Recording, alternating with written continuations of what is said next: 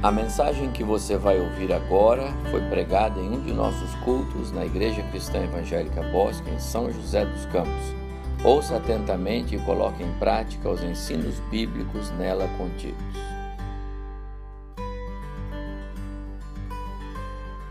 João capítulo 14. Vou ler a partir do verso 1 até o verso 6. Acompanhe comigo a leitura que vou fazer. Evangelho de João, capítulo 14, versos de 1 a 6. Disse Jesus: Não se turbe o vosso coração. Credes em Deus, crede também em mim. Na casa de meu pai há muitas moradas. Se assim não fora, eu vou-lo teria dito, pois vou preparar-vos lugar. E quando eu for e vos preparar lugar, voltarei e vos receberei para mim mesmo, para que onde eu estou estejais vós também. E vós sabeis o caminho para onde eu vou. Disse-lhe Tomé: Senhor, não sabemos para onde vais, como saber o caminho? Respondeu-lhe Jesus: Eu sou o caminho e a verdade e a vida. Ninguém vem ao Pai senão por mim. João capítulo 14 é um capítulo que, vez por outra, precisamos revisitar. É um capítulo muito especial da Bíblia. E há muitos momentos da nossa história, da nossa caminhada, que é necessário reler este capítulo, reler o que Jesus nos ensina nesse capítulo.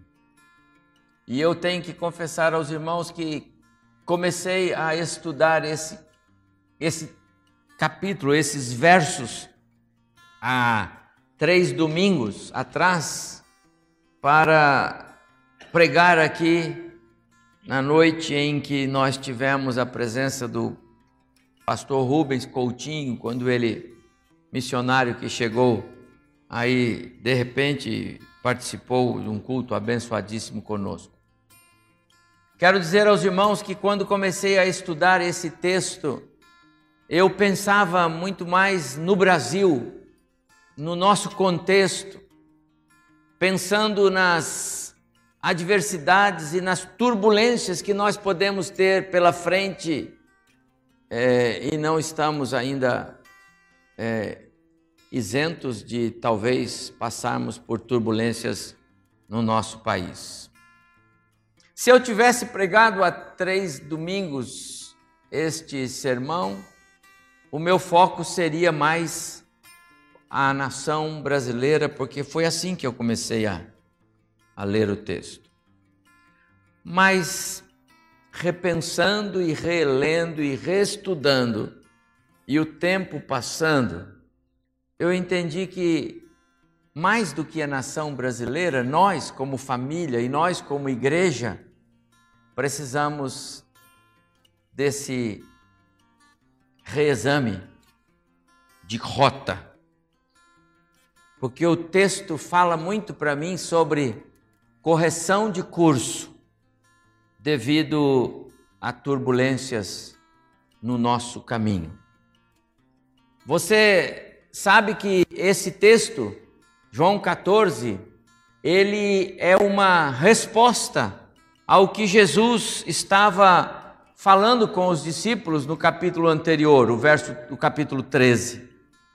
No capítulo 13, Jesus é, tomou algumas ações e falou algumas coisas que fez com que os seus discípulos ficassem perplexos, inquietos temerosos, preocupados. Jesus faz a cerimônia do lava-pés, lavou os pés dos discípulos, ensinando a eles alguma coisa que eles ainda não estavam entendendo. Jesus identifica que um traidor haveria no meio deles, e é Judas. E falar em traidor significava falar em entregar ele, Jesus, e portanto falava em morte. Jesus menciona a negação de Pedro que iria acontecer. Jesus revela a sua angústia e neste capítulo ele, ele fica angustiado, de maneira que a sua angústia, a sua dor se deixa passar e revelar revelar-se para os seus discípulos. Ao final do capítulo 13, os seus discípulos estão eles temerosos, eles angustiados, eles estão preocupadíssimos. O que é que temos pela frente? Então, o capítulo 14 de João é um capítulo de encorajamento, porque Jesus começa dizendo: não se entristeçam, não se angustiem no seu coração, não se turbe o vosso coração, não deixe que o seu coração fique em turbulência. Jesus vai encorajá-los a olhar para além daquela hora. Jesus vai estimulá-los a confiar nele. É claro isso ele falar. Jesus queria que eles aprendessem a tirar os benefícios daquele momento. Sobretudo, Jesus queria que eles aprendessem a confiar, confiar nele. Jesus conhecia bem os seus discípulos e sabia que diante do cenário que estava para acontecer, e era uma mudança de cenário brusca, Jesus sabia que ah, aqueles discípulos entrariam em pânico. E ele prepara-os para uma mudança de rota. Não uma mudança de rota ou de planos, que estavam fora do escopo de Deus o Pai. Não. Para Deus o Pai, a cruz não era uma mudança de rota, pelo contrário, a cruz era a rota. Para Deus o Pai, a morte do filho não era nenhuma novidade. Desde a eternidade, Deus tinha uma cruz no seu coração e era para o seu filho. Para Deus o Pai, a, a a aparição desses, desses eventos de última hora, como o traidor que surgiria, o Pedro, o, o discípulo companheiro que negaria, essas coisas para Deus o Pai, nada disso era novidade, mas para os discípulos era. Então, é, haveria uma mudança de cenário e Jesus queria preparar os seus discípulos para essa mudança de cenário necessária. Seus discípulos precisavam ser encorajados, precisavam aprender a confiar, precisavam descansar nele. Há algumas semanas, uma das nossas devocionais, se você é um leitor, assíduo das nossas devocionais, é escrita pela Elaine, uma das nossas cooperadoras no nosso devocionário. Lá no meio da sua reflexão, ela diz assim: nos momentos de dificuldade, revelamos onde está a nossa confiança. Em meio às lutas, revelamos onde temos buscado refúgio, em quem temos confiado, que caminho temos seguido. As escolhas são feitas antes de sabermos o final da história. São passos de fé. Só o Senhor pode nos oferecer um refúgio seguro, nos acolher e proteger. Eu gostei desse parágrafo e tirei para é, compor a minha palavra nesta noite. Na verdade, meus amados irmãos, as coisas começaram a turbar-se na vida dos discípulos. E Jesus sabia que eles teriam dificuldades. E por isso ele, ele os chama para um lugar à parte. E ele diz o que ele disse aqui: Não se deixem turbar no vosso coração. Não deixem criar um alvoroço aí dentro, uma inquietação, uma perplexidade. olhem para mim, creiam em mim, creiam no meu Pai. E aí ele cita todo o capítulo 14 da forma como nós temos aqui. Há momentos, meus amados irmãos, que as circunstâncias ao nosso redor nos surpreendem. Um hino que eu não dei para Aline cantar, mas eu poderia, que já tinha dado tantos, mas eu queria também ter cantado este. Um dos hinos que eu mais aprecio, porque ele fala exatamente sobre essa nossa reflexão. Bem de manhã, embora o céu sereno pareça um dia calmo anunciar, vigia e ora. Sabe por quê? Porque o coração pequeno um temporal pode abrigar. Você sai de casa né, para o seu trabalho e você não imagina algumas surpresas que pode ter. Talvez nem volte, ou talvez seja surpreendido por alguma coisa que você não queria jamais que fosse real na sua vida, na sua história. A perda de alguém, por exemplo, uma outra coisa qualquer desagradável, alguém que recebe um resultado aí de algum exame que fez e que não era aquilo que você queria, uma notícia de algum parente querido, ou talvez você chega no seu emprego que é tudo para você e o patrão diz: Olha, está em crise, você tem que ir embora. Às vezes, meus amados irmãos, nós não sabemos o que temos pela frente. Jesus parece estar preparando os seus discípulos para esse momento de mudar. Mudar. E sabe por que é necessário a gente pensar em mudanças de rota muitas vezes? Porque às vezes nós estamos em rota de colisão. Pode ser que o caminho que você está seja rota de colisão. Vai bater. Vai bater. Existem estradas aplainadas e seguras, por onde você pode andar. Pode até acontecer um acidente, mas você está na estrada certa. Mas existem rotas que são seguramente rotas de colisão. E é é isso que Jesus está querendo dizer para aqueles discípulos: prestem atenção no que eu vou lhes falar porque eu vou falar a vocês de coisas que não são desta terra, não são valores deste mundo, os daqui são passageiros, vão se perder. Então ele começa a falar da casa do Pai, ele começa a falar das moradas eternas, ele começa a falar dos seus planos. Eu vou preparar e vou voltar, vocês vão estar comigo.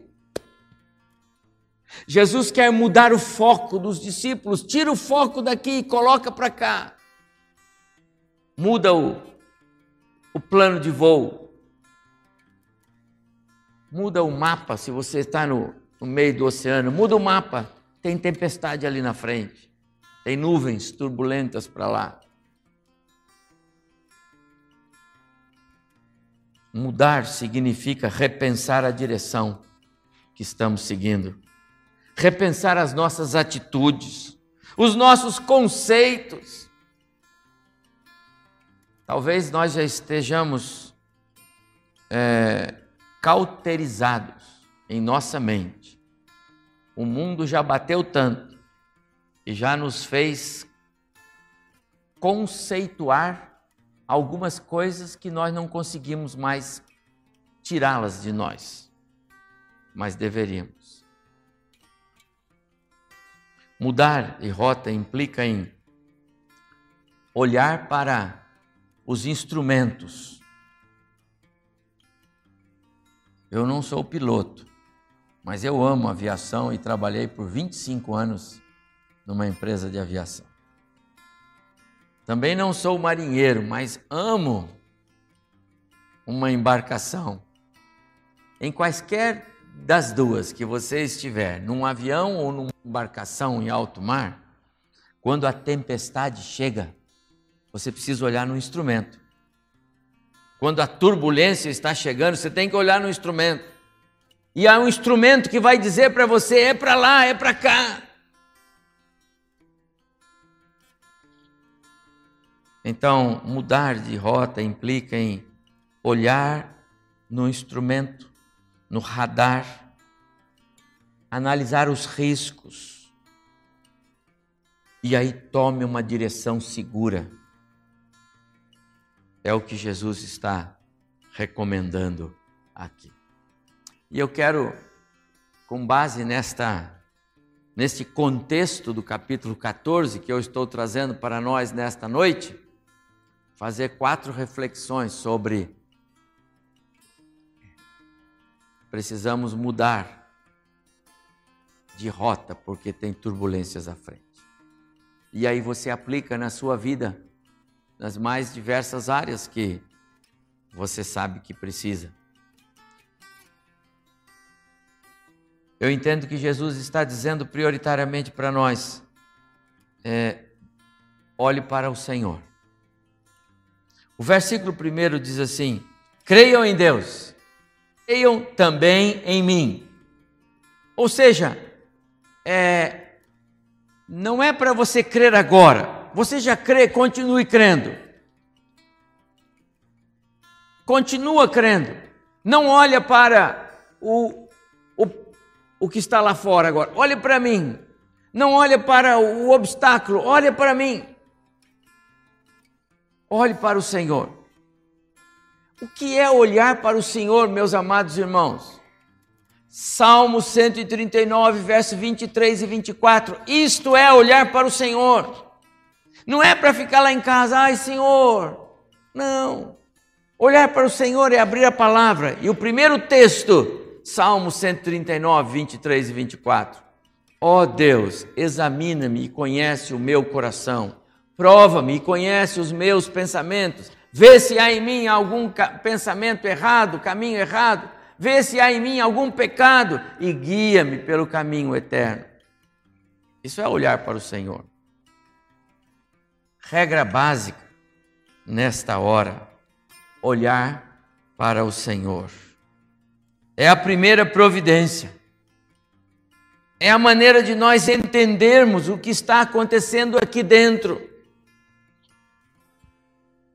E só é possível entendermos o que acontece dentro de nós quando nós olhamos para o Senhor.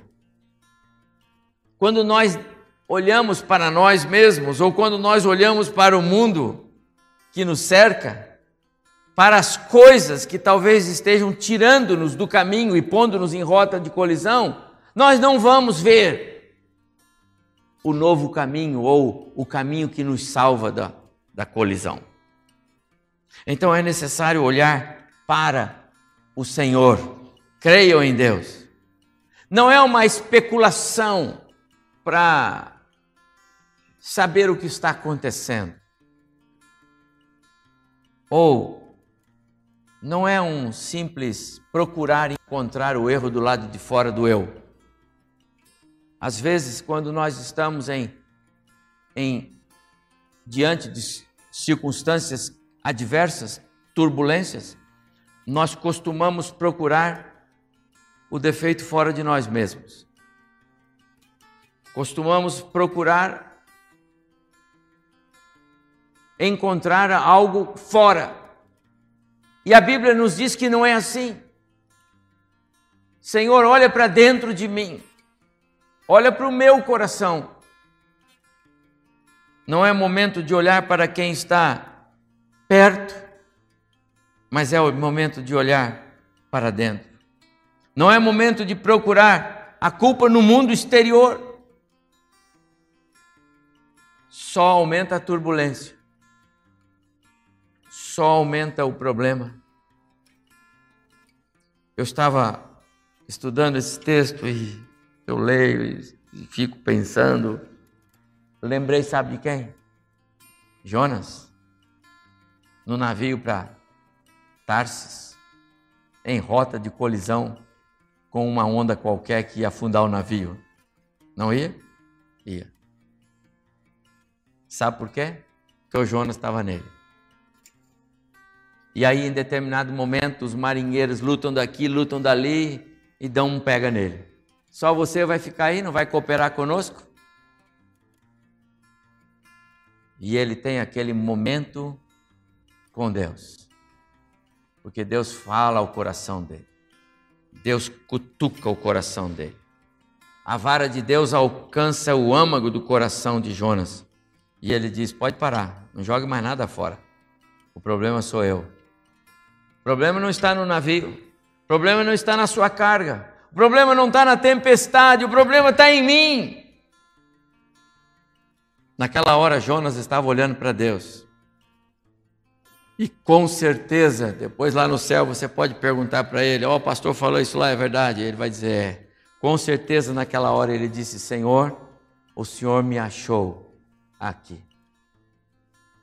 Ele olhou para o Senhor, porque os olhos do Senhor estão em todos os lugares e o Senhor achou Jonas lá, fujão, desobediente. Quando Jonas olhou para o Senhor, o Senhor não descartou Jonas. O Senhor não jogou Jonas fora. Sabe por quê? Porque o Senhor amava Jonas. E quando o Senhor ama, ele não joga fora. Ainda que nós joguemos ele fora da nossa vida muitas vezes, ele não jogou Jonas fora.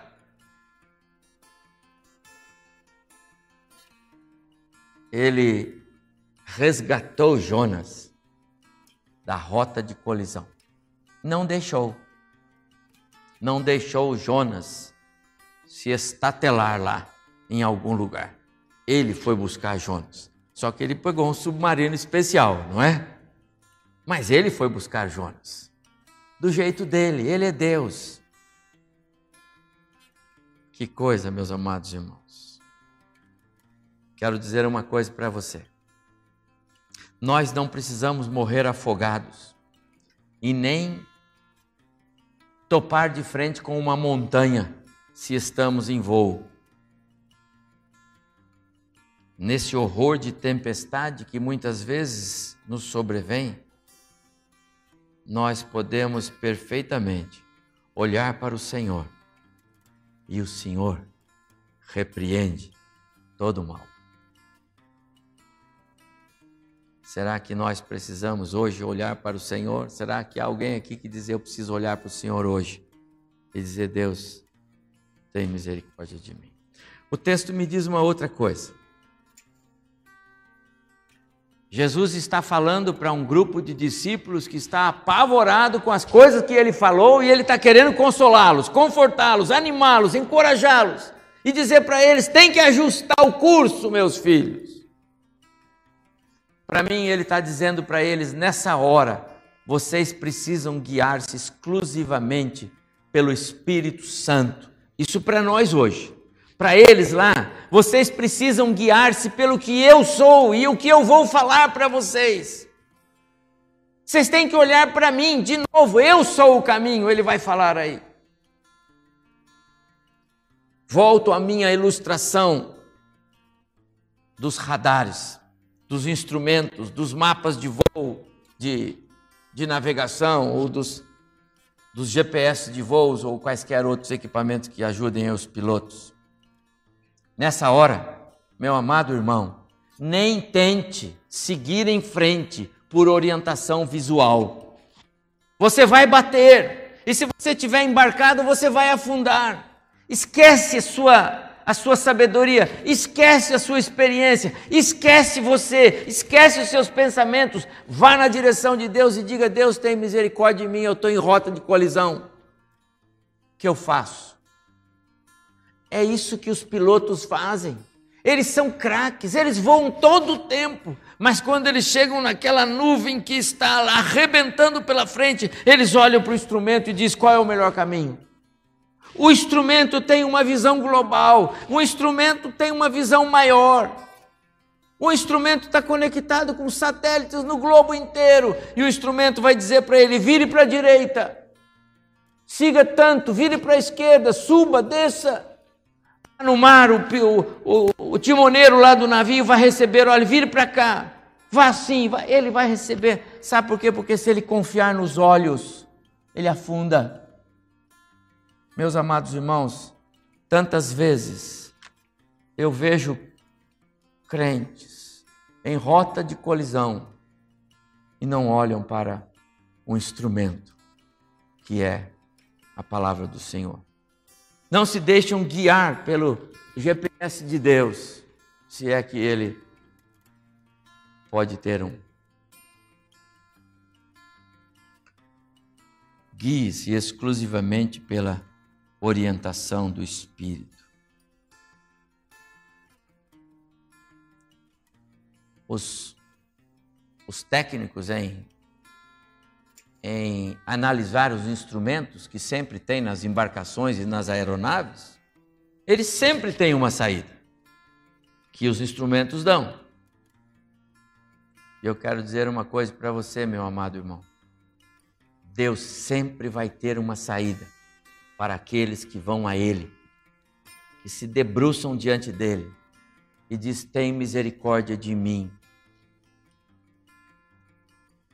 O mesmo Deus que tirou Lázaro, que quatro dias cheirava mal, o Deus que ressuscitou o filho da viúva de Naim, o Deus que levantou coxos e aleijados, ele não pode mudar o nosso coração, ele não pode mudar a nossa maneira de pensar? Somos ou não criaturas dele? Somos ou não feitos parecidos com ele? Se somos crentes, temos ou não a mente de Cristo em nós? Somos ou não habitados pelo Espírito? Guie-se exclusivamente pelo Espírito. Deixe-se orientar pela bússola do Senhor. E sabe como nós fazemos isso? Tendo Cristo em nossa vida. A expressão em Cristo, mais de 70 vezes nas páginas do Novo, mais de 170 vezes nas páginas do Novo Testamento, precisa ser chamada aqui, em Cristo. Começa que se alguém está em Cristo é nova criatura. E em Cristo nós somos mais do que vencedores. E em Cristo esse mundo não vai nos derrotar. Em Cristo é deixar-se guiar por Cristo. Em Cristo é seguir pela, pelos instrumentos de Cristo. Em Cristo é viver de maneira a agradar a Cristo. Em Cristo é seguir as pegadas de Cristo. Se você está em Cristo, o seu barco não afunda e o seu avião não cai. Mas se você não está em Cristo, vai afundar. Porque os discípulos não afundaram? Porque Jesus estava com eles, não é? E ele disse para eles: Vocês são tão fracos na sua fé, tão fracos. Repreendeu o mar, repreendeu as ondas bravias, os ventos, botou calma em tudo eu já contei para vocês, lá pelos meus 12, 13, 11, 12, 13, meu pai tinha uma lambreta. Na verdade, ele tinha uma vespa. Como eu gostava de andar com ele. Mas às vezes a gente ficava chuvas de pedra, de verdade. Temporais, de verdade. Converse com a minha mãe um dia para você ver. Eu ia na frente agarradinho assim. E quando as coisas estavam feias, meu pai dizia assim: canta aí, com Cristo na Vespa tudo vai muito bem, vai muito bem. E cantávamos. Todos lá em casa conhecem as, as minhas cantigas com meu pai, eu andava muito com ele. Você tem Cristo na sua vida, na sua casa. Não estou perguntando se você é um cristão. Pastor, eu já sou, sou salvo em Jesus. Não, não estou falando isso. Eu estou perguntando se ele anda com você. Eu estou perguntando se você lá, a sua família, eu estou perguntando se Cristo está dentro lá do seu lar. É Ele que está dando segurança ou é você? Você está guiando-se pelo seu, o seu radarzão, que você é craque nisso, eu sei, vai por aqui, vai por ali? Ou você está dizendo, Senhor, para onde nós vamos? Mas eu preciso ir mais rápido. Quero dizer também que Jesus me ensina a tirar lições das horas de turbulência. Tire lições, irmãos. As turbulências são escolas. Nós aprendemos com as turbulências. Quando alguém passa por reveses na vida e não tira lições, então não valeu a pena passar. Quando alguém passa por turbulências e não tira lições, então é porque as turbulências o engoliram. Salmo 62 é precioso para mim. Gosto de lembrar do que o salmista escreveu ali, dizendo que no Senhor ele não é abalado, porque o Senhor é a sua fortaleza, a sua rocha firme, e no Senhor ele disse: Eu não sou abalado. Aí uma hora o salmista diz assim: No Senhor eu não sou muito abalado. Depois ele volta a dizer de novo: Mas no Senhor eu não sou abalado, porque ele tirou lições que as turbulências, as adversidades não abalam, pelo contrário, fortalecem-no. Tiago escreveu o texto que está aí, irmãos, considere motivo de alegria, grande alegria, passarem por provações, adver adversidades, turbulências. Porque é, prova a nossa fé, produz perseverança. E a perseverança tem ação completa. E aí traz maturidade, integridade. Nos faz ser agradáveis a Deus. Tire lições das turbulências. Quem sabe, ao final das turbulências que você está passando, se você não for engolido por elas, quem sabe ao final dessa tempestade, se elas não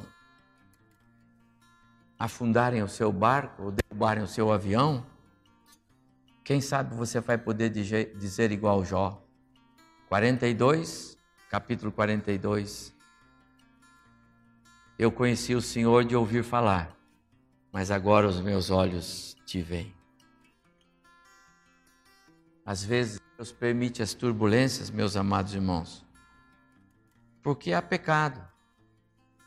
Às vezes o pecado é a soberba, é o orgulho, ou outro.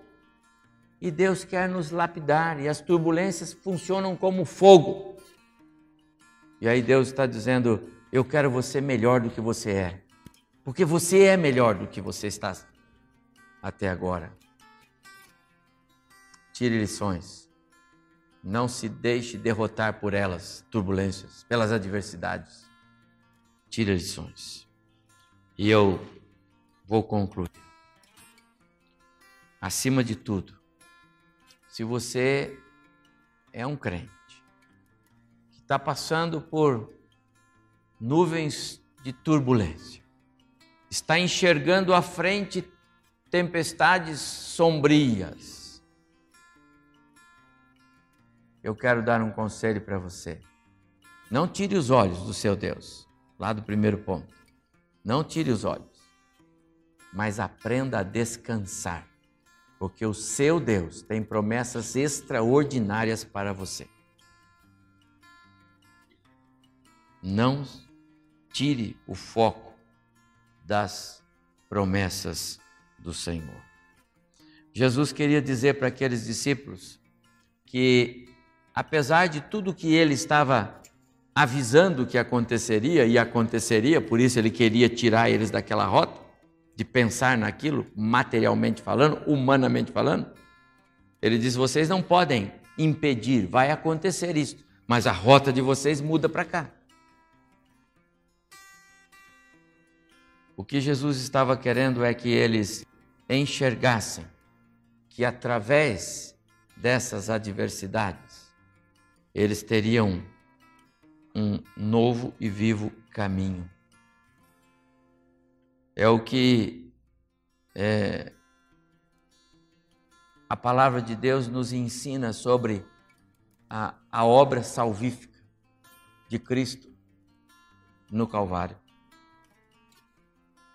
o que estava para acontecer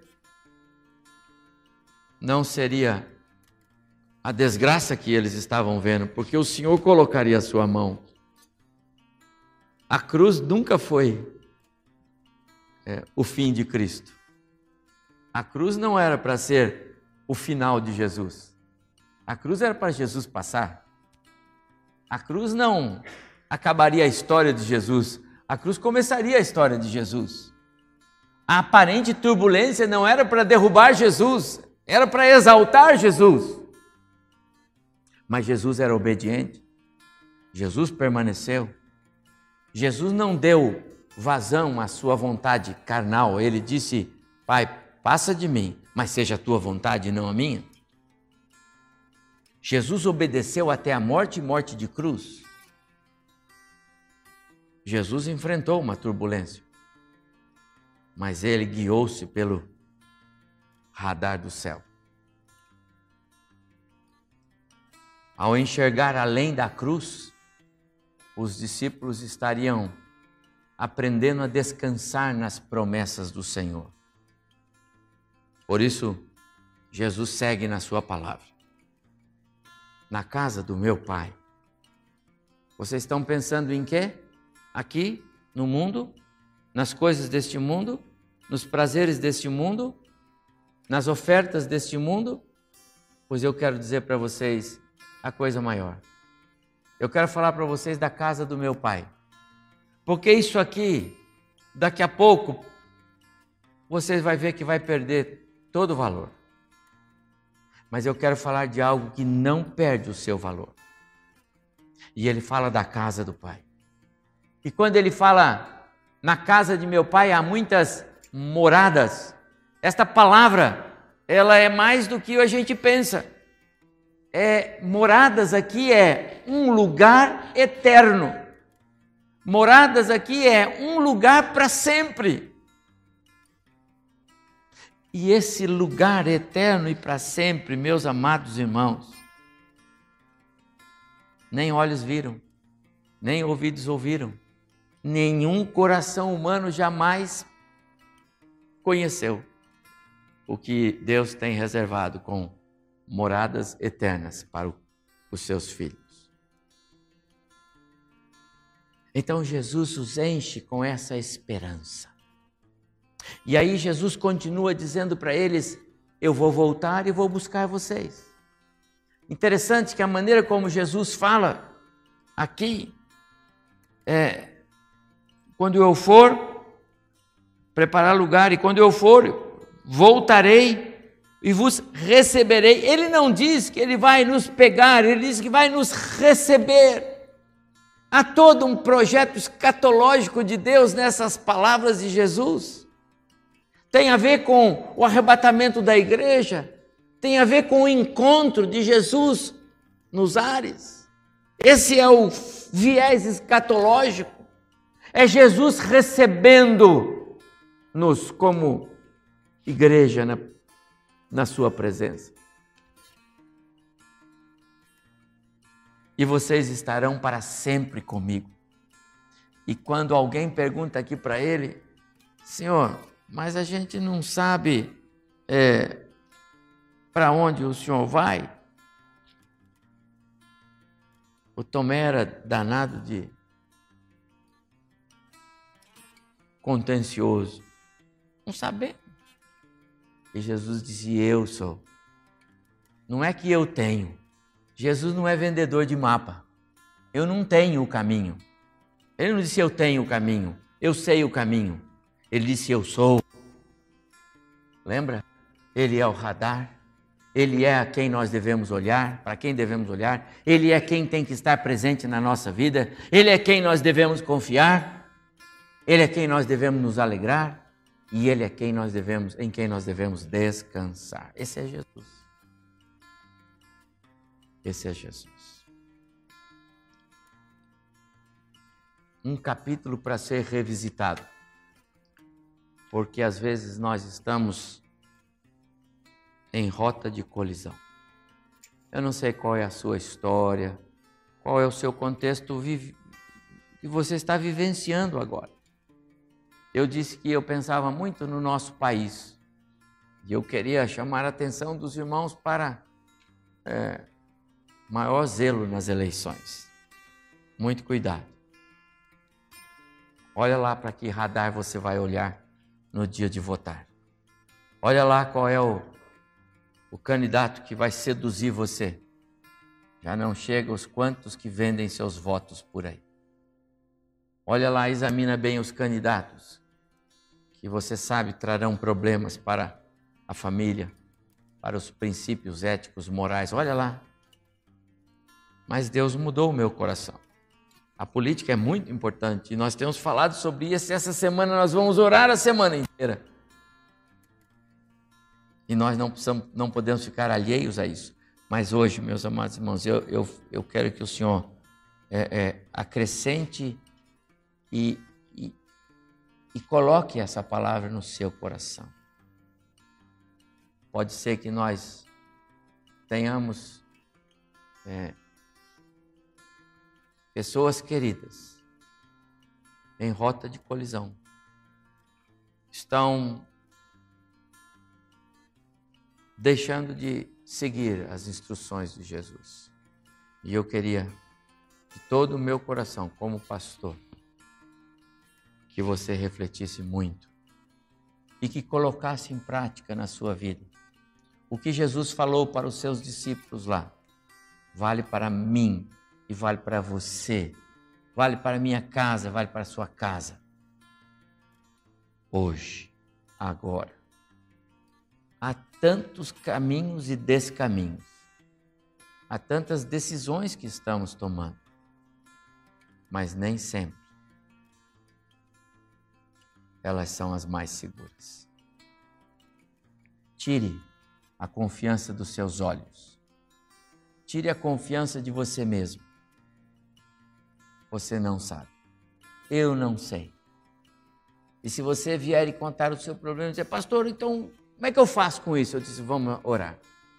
O Senhor vai responder. Ele vai falar. Porque Ele fala, Ele responde e Ele aponta o caminho. eu quero que você leve essa mensagem para a sua casa. Porque Ele e nele nós podemos ser vitoriosos. Vamos orar? Queria cantar também, pode ser, irmã? Mas eu queria que você orasse, porque eu quero que nós vamos terminar o nosso culto. Nem sempre a gente termina com festa com tambores. Às vezes nós terminamos o culto com o coração constrangido. Às vezes terminamos com lágrimas. Às vezes terminamos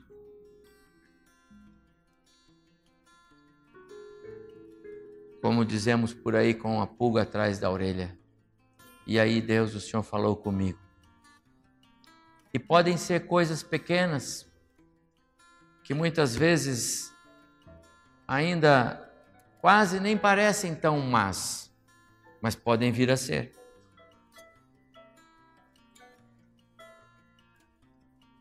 Pode ser que muitas vezes nós estejamos já no curso de um caminho errado. E vale a pena dizer, Senhor, tem misericórdia.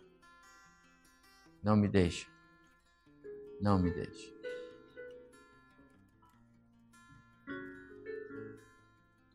Espero que a palavra do Senhor nos incomode e nos desafie a atos de coragem.